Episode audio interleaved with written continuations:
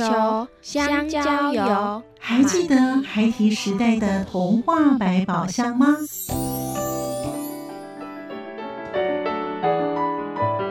我是桂文雅，世界是一本美丽的书。我是曹俊彦，从小就喜欢画画。我的人生我是王淑芬。当全世界都在下雨，泥泞不堪，全世界。我是王家珍，持续不断，好好的写。我是林世仁，创作儿童文学，让我找到自己生命中的阳光，可以探寻到生命中充满不可思议的兴奋。现在就跟着徐凡，我们一起施展魔法，回到时光隧道里，一起去挖掘笔尖上孩提的奇幻之旅吧。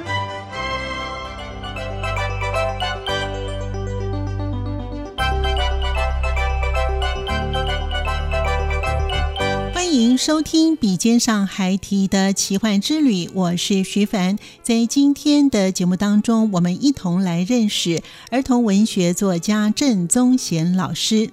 老师喜欢民俗艺术以及绘画，后来爱上写作，立志为孩子们创造有趣又有意义的文学作品。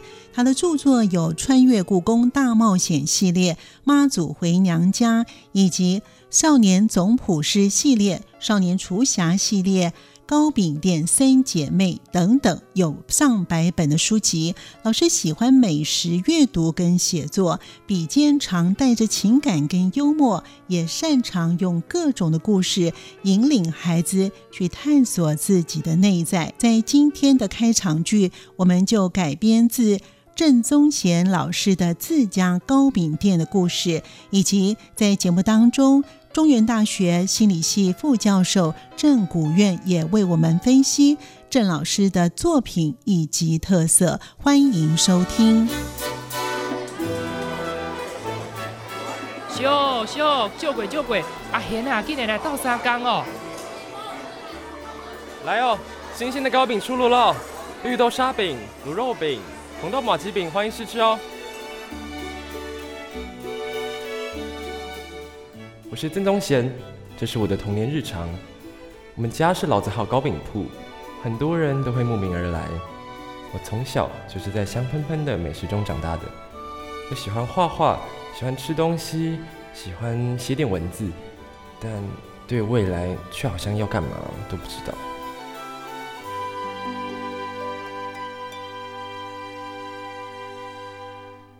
绘画比赛第一名郑宗贤。哎，恭喜啊！恭喜恭喜得奖了！真的是很厉害，我不知道你一定会得奖。天哪，超厉害的！哎，哎，画图无好啦，画图后摆是免那趁钱啦。啊，现啊，听母的话啦，要是读一个较正宗，后摆靠啊趁钱，迄较实在啦。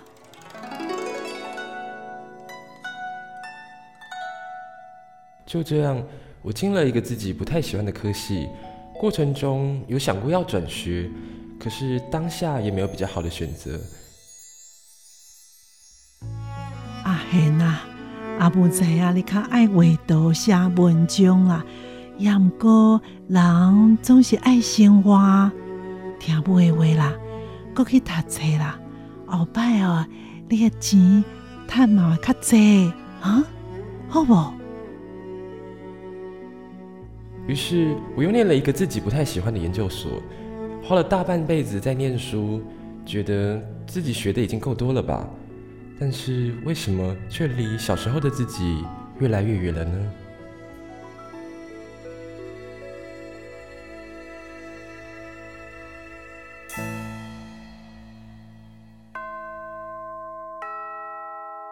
好，各位同学，我们上到这边下课喽。毕业之后，我开始当老师。原本以为是我单方面的在教学生，可是我却从学生身上学到了很多东西。看着他们聊起梦想，眼睛发光的样子，我忽然觉得我也该去找寻自己的梦想了。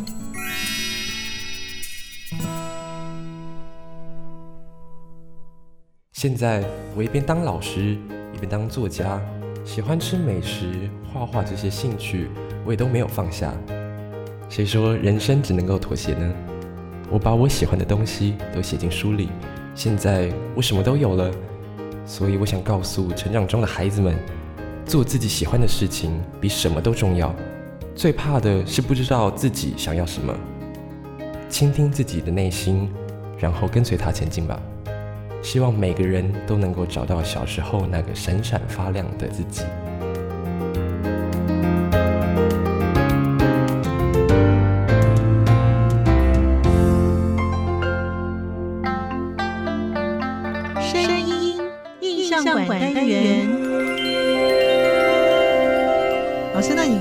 听众朋友先分享一下哦。其实呢，老师呢从小的生长的过程啊，像是你的学经历啊，以及你的思考模式啊，是是。最重要的是呢，你的笔下的这些。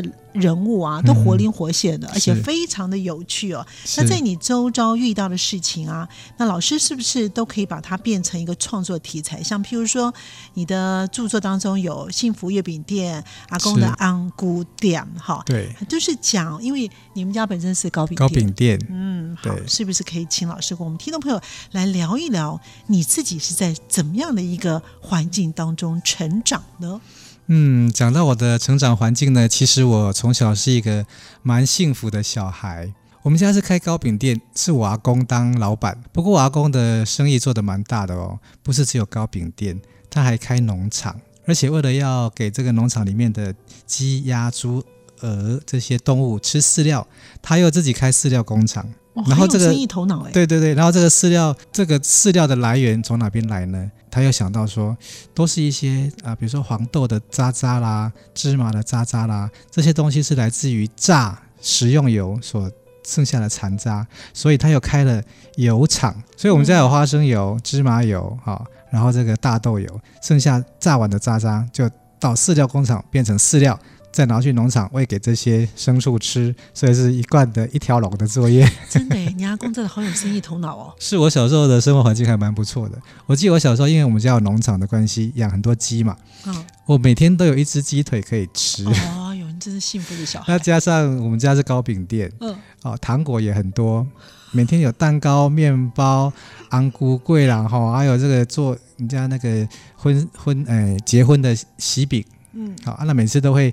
做几百个喜饼，就会有多做一些，那个都会变成我们的点心。哇，难怪老师对美食挺有研究的哈！你你就很有兴趣。对，而且你的一个 FB 的还有叫郑宗贤的美食与故事屋。是的，其实常看到老师 po FB 上面，真的把美食跟故事放在一起。是的，哦，那个想象力超丰富的。你对于美食的热爱，对你从小的生活环境，跟你阿公的这样子的一个环境，也是有关系的吗？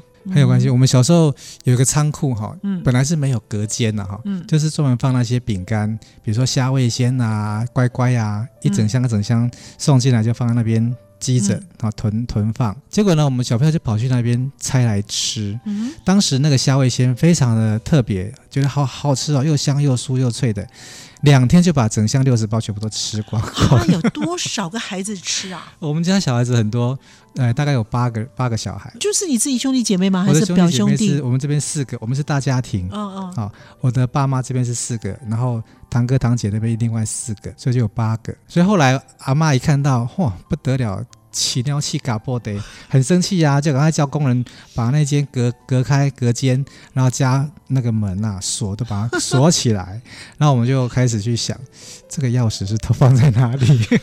后来我哥哥去偷钥匙，我们又另外又把另外一箱都吃光了。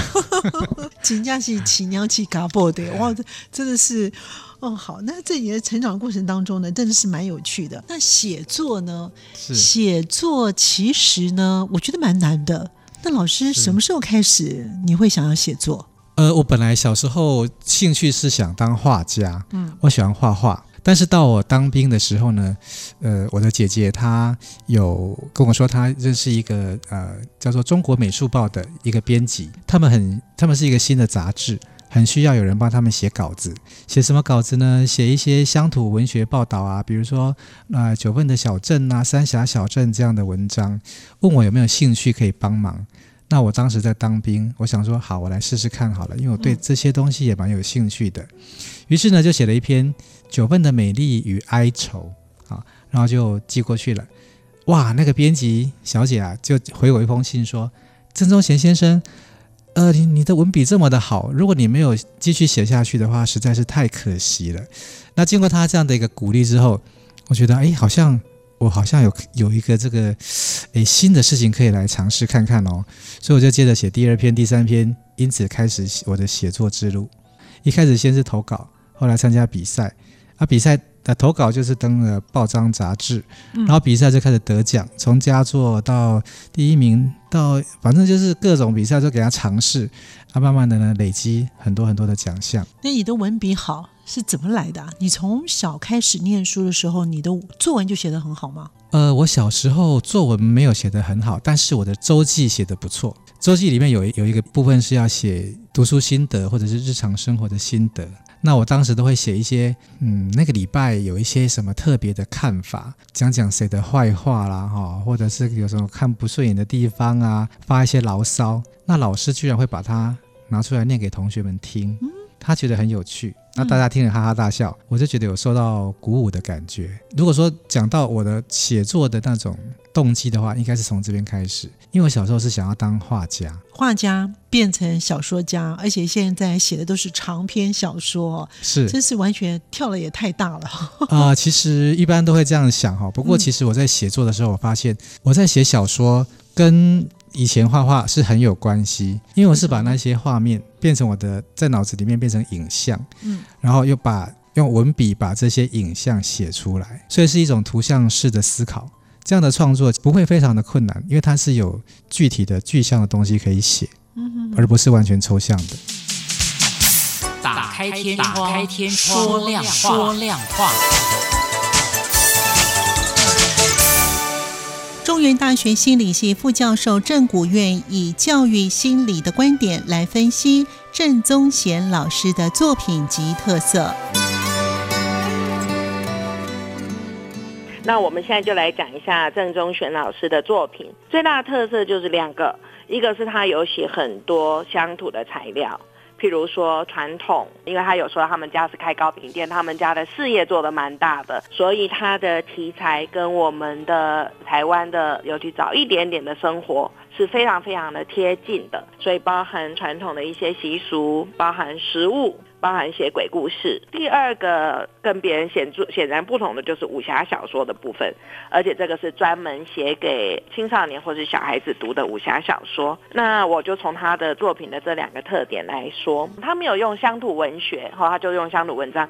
使用乡土这个字的时候，到底我要表达的是什么？郑中选老师的作品来讲，我宁愿他不见得需要使用乡土这个字，我觉得它内容很好，但是我觉得可以用一个更广一点的概念，其实就是。讲我们周边的，就台湾的生活，就这样而已。其实老师写东西，因为我们刚才前面有提到说，因为我们家本身是开糕饼店哈，是，所以你你也写了许多有关于这种传统的小吃啦，哈，其实写的都非常的好，像我们刚才前面讲的幸福的月饼店啦，安古店、红龟店。好，那既然聊到美食啊，这个老师有写一本跟武侠做结合的少年厨侠系列，那这本书呢，真的是非常的特别，因为他把你把一些中华的大菜的料理呢，全部。呢，都放在故事里面，而且还结合了武林帮派，像说赵帮，还有是厨余帮等等哦。你怎么想出这种点子的？好，这个哈，这个要讲起来的话是呃，说来话长哦。嗯，我在国小当国小老师，那么有教过高年级的学生，也教过中年级的学生。那么高年级的学生有的比较对于阅读很有兴趣。阅读能力很强的小朋友，他们会有时候跑来跟我说：“老师，我已经读完金庸武侠小说的第几套喽？哈，比如说这个《天龙八部》好了哈，哇，我就说哦，这么厉害哦，因为那个是很长篇的小说啊，一本如果有十万字，搞不好他那一套算下来就是将近百万字，那阅读量非常的大。那么学生很有成就感，但是我心里面。隐约有个隐忧，因为小朋友读了这种成人的武侠小说，会不会有学到不好的东西？比如说，呃，武侠小说里面有很多打打杀杀的情节啊，还有呢，这个爱恨情仇非常的浓烈，影响到他的心智。如果禁止他们阅读呢，又于心不忍；可是放任他们这样读下去，又觉得好像会受到人格不好的影响。那我记得我小时候，我爸爸就警告我不可以读武侠小说，因为他怕会影响到我的功课。嗯，那我非常听他的话，但是我非常嫉妒他，因为他。每天就到对面的租书店，租了一大堆的金庸小说，躺在床上看，但是叫我不要看。好，我后来我想，这个大家都没有错啊，小孩子想看没有错，大人不想让小孩子看也没有错，错在哪里呢？错就错在没有一套专门为孩子所写的少年的武侠小说。嗯，所以我想来写这么一套少年的武侠小说。那要写什么内容呢？呃，我去回顾我们以前武侠小说很风光的年代，阴阳五行啦、山川地理啦，哈，或者是有关于这个中华文化里面的各种儒家哲学、佛家、道家的这些哲学，都被人家写过 N 百遍了。那我要想要写一套新的武侠小说，一定要有新的元素。什么元素是中华文化而没有被人写过的呢？我想来想去，看来看去，我发现刚好就是我最喜欢的。中华料理饮食文化是没有被写进武侠小说里面的。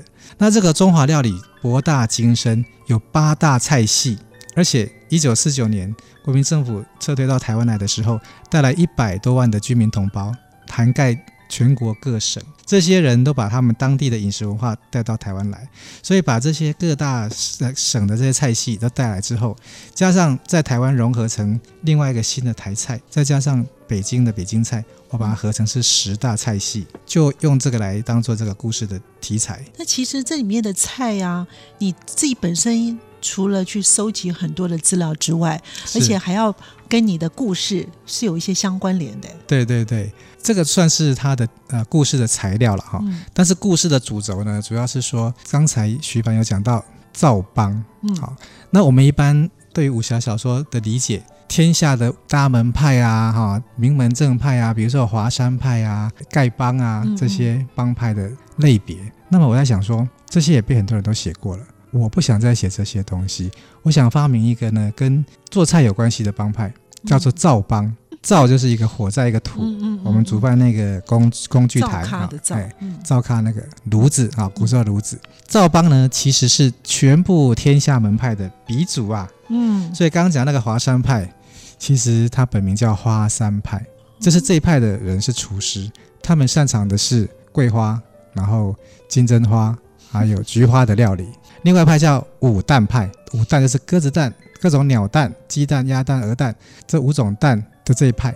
后来他们改名叫做武当派，因为五蛋派变武当派，啊花山派变华山派。呃，刚刚讲到那个厨余派啊，不是，他是就是收水派，嗯，他们叫收水派。他们呢，其实就是那些乞丐，所以后来也变成丐帮。那收水派有什么料理？比如说臭豆腐，就是在馊水里面捡出来已经腐烂掉的，再把它炸锅之后，啊，就变得很香酥好吃。又比如说那个叫花子鸡，嗯嗯嗯，哎，这些乞丐啊，没有料理的工具，没有菜刀，没有砧板，那怎么办？要处理这个鸡呢？就用烂泥巴把它的毛裹住，然后呢，放到。啊，火堆里面去烤，烤到土都变干硬掉之后，再把它剥开，就连着这个干的土，把皮毛都撕撕开了嘛，嗯，那就可以直接吃啊。所以这一派呢，本来叫收水派，后来就改名改丐帮，嗯嗯嗯。但是真正的赵帮，这是他们底下的一些分支啊。真正赵帮还分为官赵派跟民赵派，两派不一样，他们才是真正赵帮的传人。中原大学心理系副教授郑古院以教育心理的观点来分析郑宗贤老师的作品及特色。对于一个作家来讲啊，写自己熟悉的东西，其实通常都是最容易上手，因为你最熟悉的东西，第一个你细节知道最多，所以写的最精彩。还有你熟悉的东西，往往也是你最关心的。是很特殊的，写只有你知道，别人不知道的。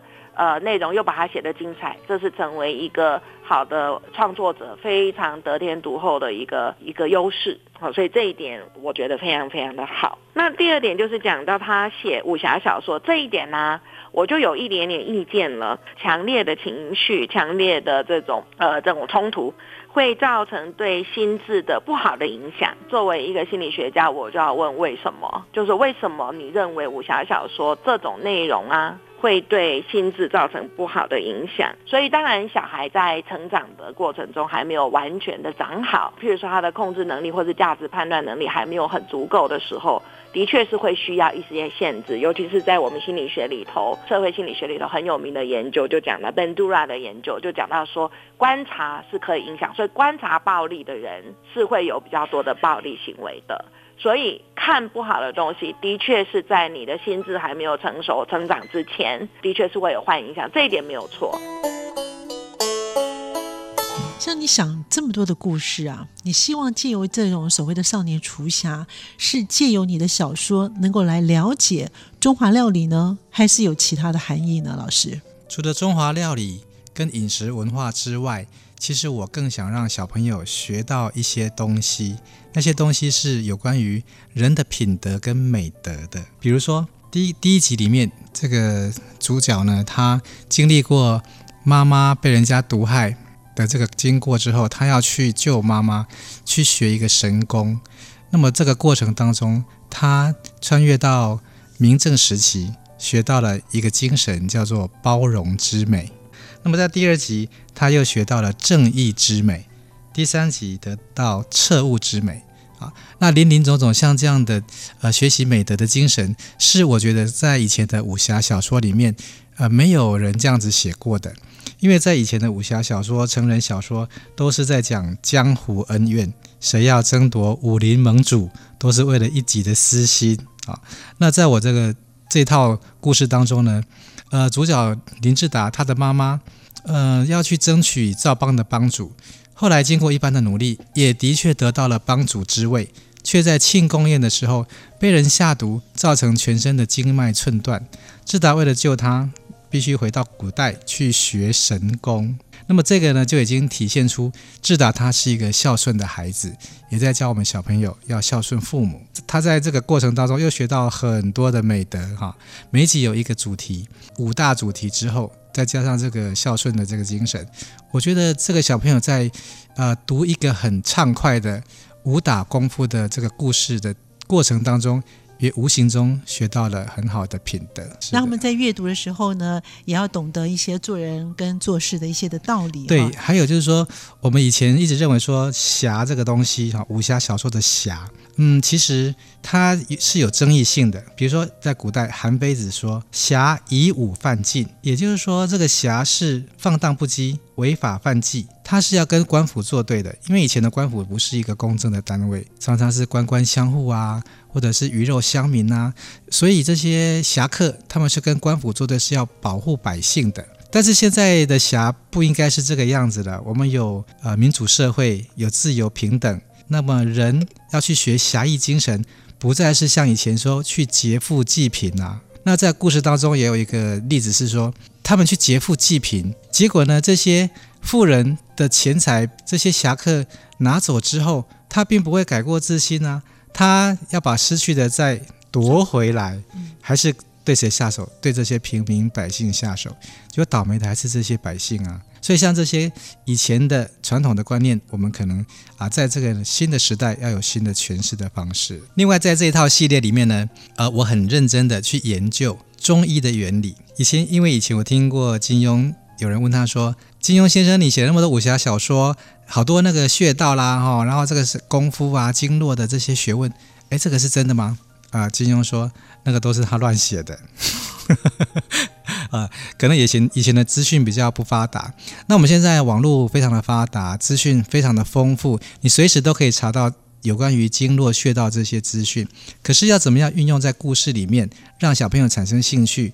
那我就去花了一番的功夫。这一共是呃这一套有五集嘛。五大神菜，智智达只要学到每一道神菜，他就可以学到一个全脉神功的一一式一个招式。这五大神菜跟什么有关系呢？哦，中医他说五味五味入五脏，五种味道可以入五个脾脏，比如说甘。入脾，酸入肝，咸入肾，辛入肺，苦入心。所以第一道菜我所设计的叫做格亚迪斗比，我们的台菜，它是属于肝胃的菜，那么它就可以修复妈妈的脾经。那个林志达的妈妈，她经脉寸断啊，被下毒之后，那么其中的脾经跟胃经，他们是互为表里，互相是一组的。给亚迪斗比呢，就可以修复它的。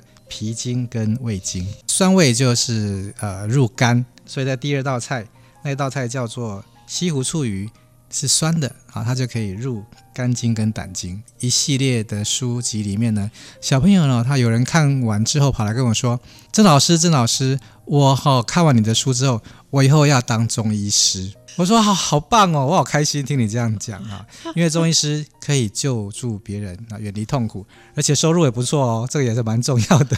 不只管读书，其他都不管不行。我们还要立志要赚钱来养爸爸妈妈，哦不可以哈变成啃老族。好，所以呢，这个少年厨侠呢哈，已经老师渐渐已经有达到这个效果了哈。是。除了像是糕饼啊、中国菜啊，老师甚至还把你的身边的同学啊、家人的故事呢，都发想成为一个系列故事哦。像这个鬼故事哇，很多小朋友又爱又害怕哦。是。所以老师，你的作品当中，我的姐姐鬼新娘，我家的鬼神呃神鬼老大，还有有人在路广搞鬼等等，是大多的这个作家在写儿童文学的时候呢，可能会比较避讳写鬼，会担心小朋友害怕啊，或是家长反弹啊。为什么老师会以一个鬼作为题材的书写呢？小朋友看听到鬼的时候呢？会很害怕，嗯，那个害怕，嗯，其实不是害那个鬼，是害怕被鬼弄死，害怕自己的生命遭受威胁。所以，我就我我了解到这一点之后，我写的鬼呢，其实不是呃很可怕的鬼，而是可怜的呃需要人帮忙的无助的阴魂。好，那这个也不会说写到非常的。可怕了哈，那主要原因是因为说，为什么会有这个系列的产生，是来自于我记得我在国中的时候，我的爷爷过世了。那我后来就发现说，不只是我的爷爷会在啊这个成长期过世，我发现我的学生当中，常常就会有人请丧假，然后你就问他是谁过世，爷爷、阿公、阿妈、奶奶。所以小朋友通常在他的这个学龄的成长过程当中，会遇到第一个丧事，那个时候他们都会很彷徨、害怕，并且开始思考他去哪里了，死掉的人去哪里了？那以后我们死死了也会死吗？那死了以后去哪里呢？我们也变成鬼吗？对于这个有关于人间之外的另外一个世界，会产生好奇，跟去思考。作家私房话。